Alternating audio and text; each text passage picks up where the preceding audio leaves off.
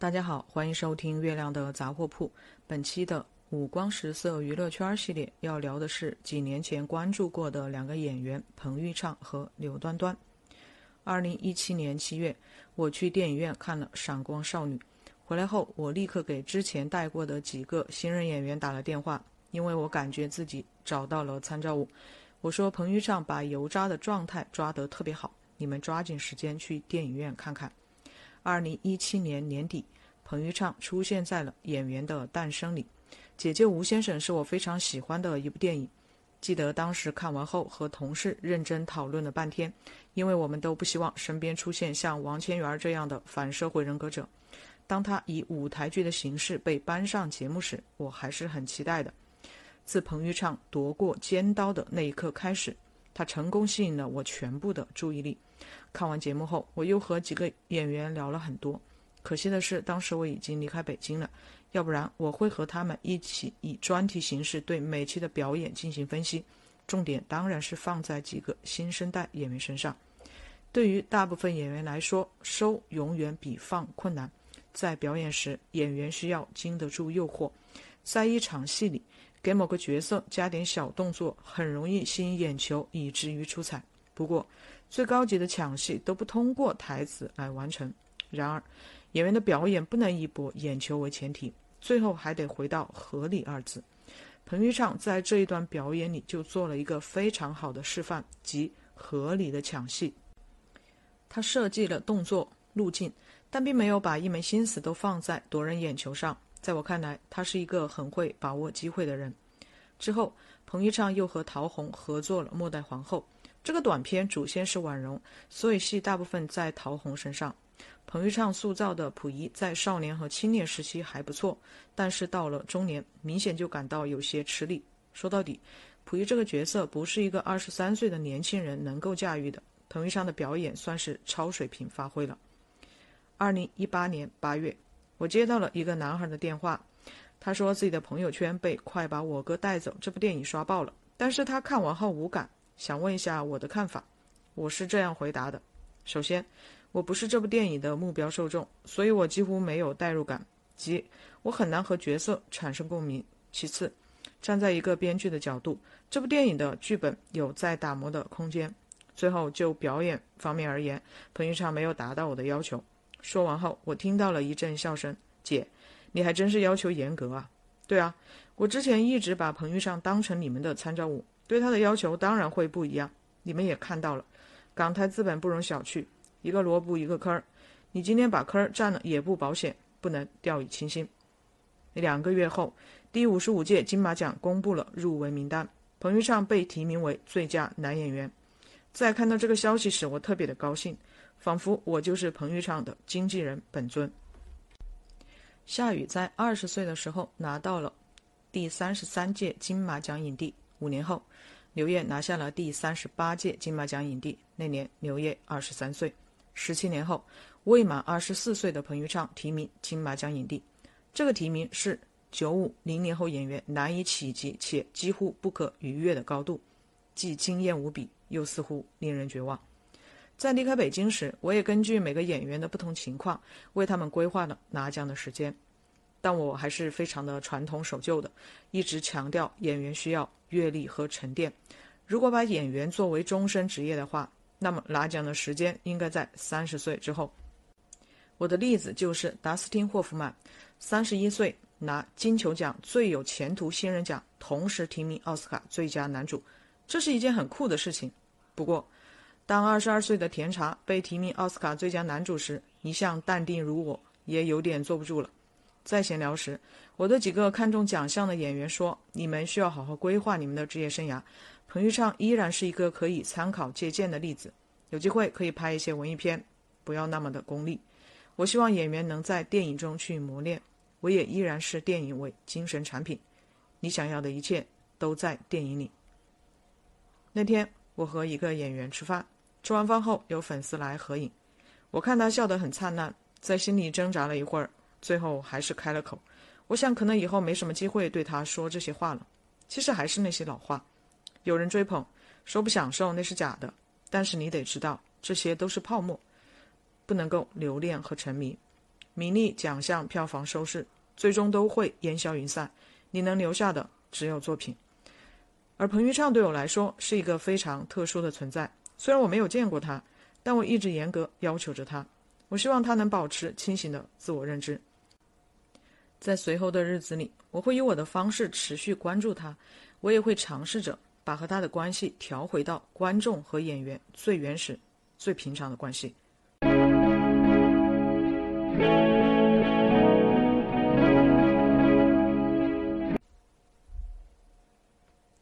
二零一九年九月十二日，我收下了彭昱畅提交的答卷。距离上一次看他的戏已经过去了快一年的时间。听说他在参加《向往的生活》第三季期间吸了不少路人粉，而由他主演的电影《小小的愿望》在经历了一系列风波之后，终于上映了。我之前没有看过田雨生导演的作品，但是已经很久没有看过调色、打光、剪辑这么难看的电影了，因此就写一点其他的内容吧。有时大家喜欢争论哪位演员更有票房号召力，不过我却觉得争论这样的问题纯属浪费时间。在我看来，演员这个职业处在整个影视行业金字塔的最底层，他们更像针线，作用就是把所有环节缝合起来。他们经常出现在镁光灯之下，这让观众误以为他们可以呼风唤雨，但其实演员并没有大众想象中的那么有话语权。娱乐板块里会经常出现一线的演员争角儿的新闻。从纯创作的角度来看，这些都背离了初衷。不是应该先看演员是不是适合这个角色吗？适合了，再来看看各自背后都有谁，拍过什么作品，接着再往下撕吧。那么什么叫合适呢？这个问题就像薛定谔的猫。我之前从事的是最基层的经纪人的工作，所以我经历的比较多的事情往往是这样的：选角团队说要定演员了。结果被告知导演还在改本子，再等等。选角团队说这次真的要定人了，结果导演又去复景了。在导演心中，最不着急的就是定演员这件事情了，因为好演员总是有的，总是可以找到的。但是剧本能不能改成自己想要的样子，就是未知之数了。所以，电影成品的质量不由演员来决定，也不该由演员来决定。没有人会去选让自己身败名裂的片子。演员当时看到的就是一个策划案，或是一条组训，或者电影的初稿剧本，以及无数的大饼。在这样的时刻，他们能抓住什么呢？我经历过这样的情况，剧本写得很棒，导演非常用心，演员在组里拍的也很开心，觉得学到很多东西。但是我看完电影后，心里还是有点五味杂陈。这部电影和我当初看的那个剧本已经是两部戏了。我也听说过演员高高兴兴叫上自己的亲朋好友一起去到电影院，结果却。如坐针毡的，因为他的戏份全都被剪掉了，所以很多的评价或者担忧更像是马后炮。作为一名从业人员，我当然知道一部电影从立项到最后呈现在大荧幕前会是怎样的艰难。只有一半左右拍摄完成的电影能够被观众看到。二零一八年上映的电影中有超过百分之七十的电影票房不足两千万。一天，朋友转给我一个链接。说是香蕉影业推出了新编剧圆梦计划，让我看看。我点开看完之后，又默默的关掉了。这个比赛的要求很明确，只要商业片，但是我不会写。在我看来，最难写的剧本是商业片，最难拍的也是商业片。商业片就像是带着镣铐跳舞，这个镣铐之一就是必须遵循所谓的三幕剧结构。对于编剧来说，会清晰地反映在场次上，第十场戏该有什么，第二十场戏该有什么。每一场戏的设置都要有目的、有意义，而且不能有废戏。而文艺片则自由散漫得多。对于导演来说亦是如此。有些导演看不起商业片，觉得很 low，但其实就是不会拍。我不是药神的初稿剧本是个文艺片，韩家女写的。写完后就到了宁浩的邮箱。宁浩觉得题材不错，但还没想好由谁来导。后来宁浩觉得韩家女的同学文牧野合适，几个人凑到一起看完剧本后达成了共识。还是得做成商业片，拍一部既有口碑又能赚钱的商业片是个高端的技术活。电影最基本的要求之一就是要好看，商业片更是如此。只不过每个人心中关于好看的标准千差万别。就像这一部小小的愿望，我看的这一场大概十来个人，除了我之外，都是二十多岁的年轻人。坐我旁边的两个女孩笑得东倒西歪的。商业片与文艺片本不应成对立之势，而我之所以希望年轻演员们去拍文艺片，不是因为文艺片高贵冷艳，而是可以往死里磨他们。文艺片需要有直指精神内核的场景，对于演员来说就是很好的磨砺。磨着磨着，眼神里就有内容了。一次，我对一个九零后的男演员说：“你们演不过黄渤他们，原因很简单，你们这代人没有生活阅历。”他很自然地应了一句：“那该怎么办呢？”一个人首先是处在一个宏观的大时代之中，所以也就有了一代人的概念。九零后的演员没有七零八零后那么丰富的生活阅历，那么对于他们塑造角色会产生什么影响，又该怎么克服呢？我给他们的建议是多看社会新闻，多看纪录片，从社会新闻、纪录片里去重构画面，在画面感中提取自己的共情能力。我和几个年轻演员都有这样的看法。就电影而言，最难演的是现实主义题材的片子。两个人吵架，一家人吃饭爆发冲突等场景看似普通，但其实非常难演。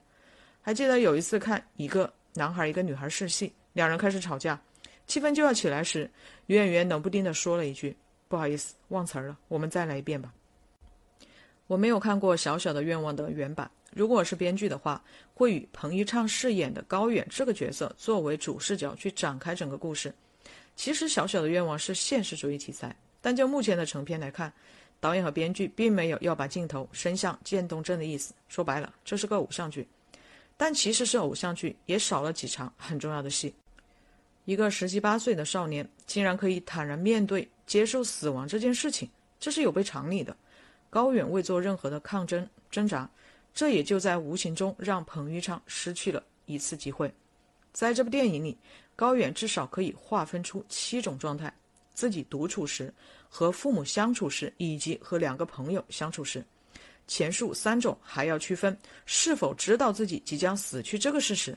如果再划分得细一点，还有一个过渡的阶段，即知道自己治不好了，但是以为自己还能活一些年头，以及最后一场最接近于真实的自己和愿望小姐姐的相处。当我看完《小小的愿望》后，觉得彭昱畅的节奏感很好。节奏这个词汇经常被表演系的老师挂在嘴边，但又有点玄乎。观众看着舒服的戏，一定是节奏掌握好了的戏，比如仁义版的《十二公民》。很多人都喜欢看彭昱畅笑，因为他笑起来特别的阳光，很感染人。但我总觉得他身上有一种其他男演员少有的气质——哀怨。如果我来写适合他的剧本，可能会考虑在某个角色上放大这种特质。我对演员的基本评价。标准很简单，会演戏的，不会演戏的。彭昱畅当然属于前者，但是等到《小小的愿望》这部电影下了，也应该拿出时间来好好反思和总结。彭昱畅，期待你的下一部作品。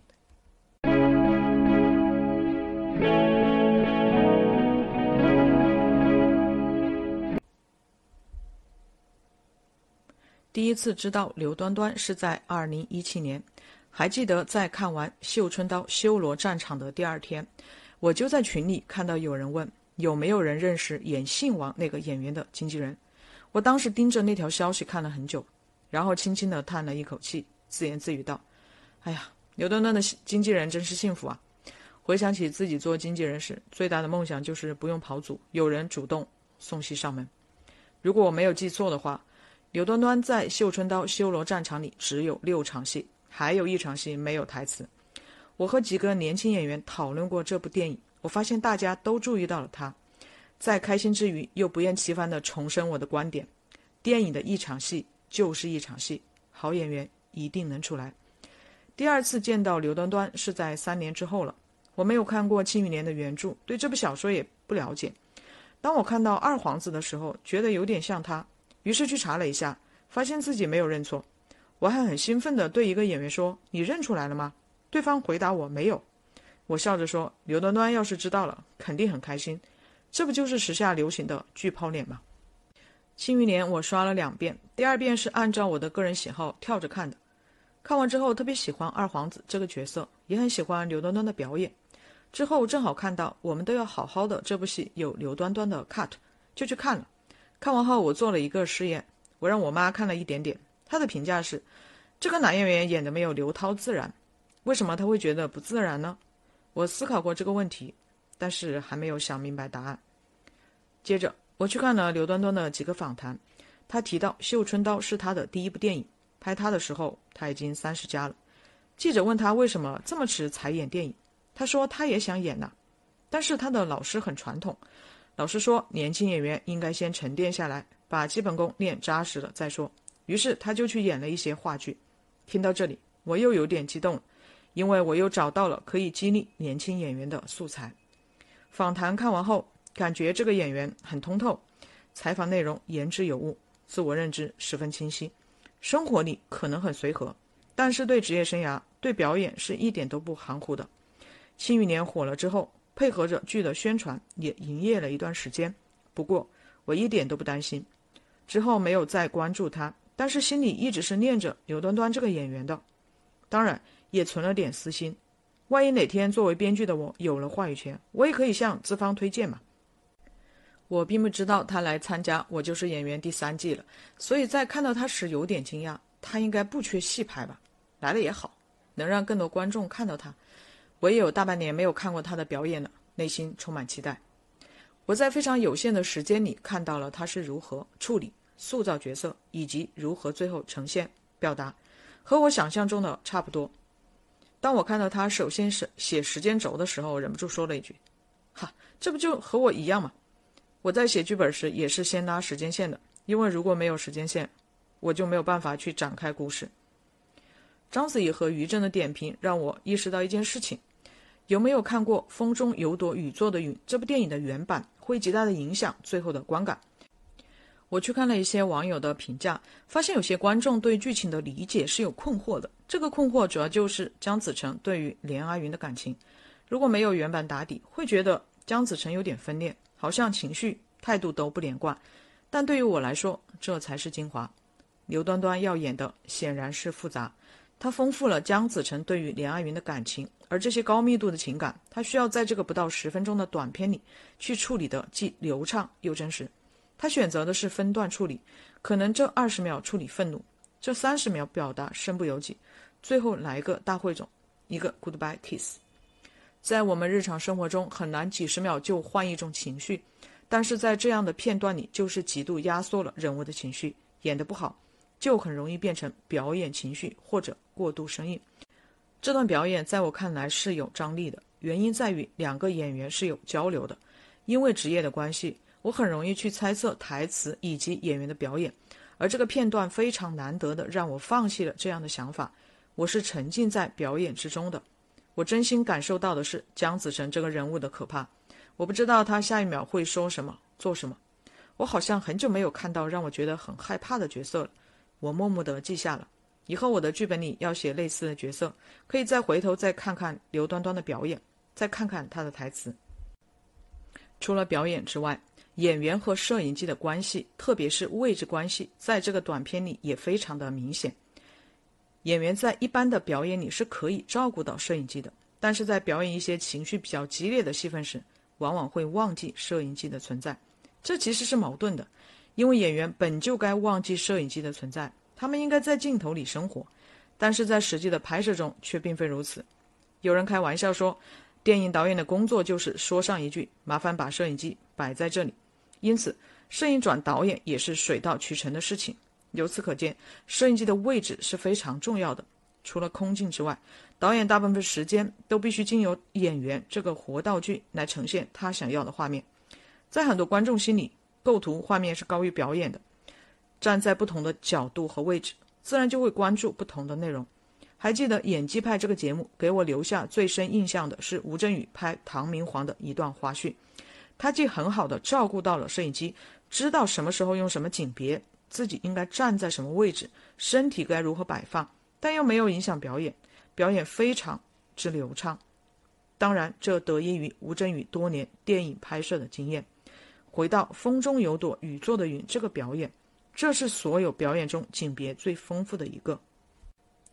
镜头虽然在有意的晃动，不知道是不是想还原娄烨导演的风格。但两位演员把位置拿捏得死死的，特别是两人拉拽的一场戏，在如此狭窄的空间里一条过，非常棒。其他人对于刘端端的评价，我也就随便听听。我最看重的当然是张颂文老师。张颂文表达了他的态度，我明显感受到了刘端端的惊讶，刚才一直在被批评，也不知道他的心里在想什么。我想，听到张老师短短的一句话，应该有点受宠若惊吧？可能心里还带着点小窃喜，毕竟他对剧本最熟悉，在台上也最有发言权。不过到了最后，大家把票都投给了伊能静，为什么呢？我也思考了这个问题。都说戏是对手给的，一段好的表演一定是相互成就的。伊能静来自台湾，给了这个角色非常好的加持，而且她也演得挺好的。伊能静说自己是感受型，而刘端端是非常理性的。我本人是推崇技术派的，表演需要天赋，表演也需要系统的学习，认真带着思考及实践的学习，能让一个演员走得稳，走得远。张颂文老师在第一期表演试戏失败后接到家人电话，就是个非常好的例子。他告诉观众表演这道题应该怎么解，不过表演最终还得演，所以会分析的也不见得演得好，这就是张颂文的厉害之处。那么，刘端端到底有什么问题？问题之所以要打引号，是因为我觉得其实这个表演没有什么问题，但是我对他有更高的要求。至于对声线的处理，他有他的理解，我觉得这些都不重要。我希望的是，他可以在设定的那条表演基准线上下左右波动，去享受没有失控的不确定性。这个想法很好理解。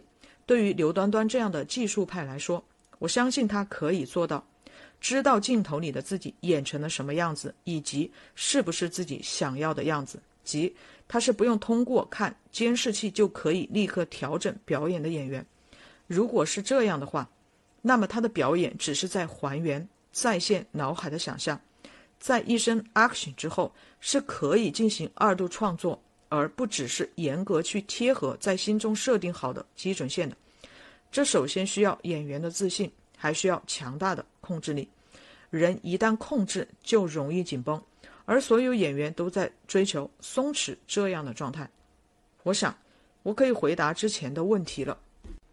我妈妈为什么觉得刘端端演戏不自然？可能在于她过于追求戏剧的张力，特别是在处理极端情绪时。也就是说，饱满的情绪到底要满到什么程度？我始终认为，在话剧的舞台，在电视剧的片场，在电影的片场，处理同样一种情绪，应该使用不同的方式。内与外如何平衡，由谁作为发动机，又如何卸力，都是可以反复琢磨的问题。随着对于表演认知的不断变化，在回答什么样的角色最难演这样的问题时，我也自然会有不同的答案。今年我的回答是：脸上面无表情，但是内心波涛汹涌的角色最难演。演员当然是希望能充分调动声音、表情、动作等来传达给观众他此时的心理活动。但是现在你的脸上不能有表情了，那么应该怎么办呢？我也搭建了一个非常极端的评价体系，即一眼定输赢，看一场戏就足够了。绣春刀修罗战场里有张译、雷佳音这样的实力派，那么我之前完全不认识的新人演员刘端端，为什么给我留下了深刻的印象？三年过去了，我还记得他的表演。我想，对于这个问题，我有了自己的答案。等到下次有演员再向我抱怨。我怎么演得过谁谁谁时，我会把这部电影作为经典案例进行分析，并且再次强调，作为演员，要超越的永远都只有自己。期待与刘端端的再次相遇。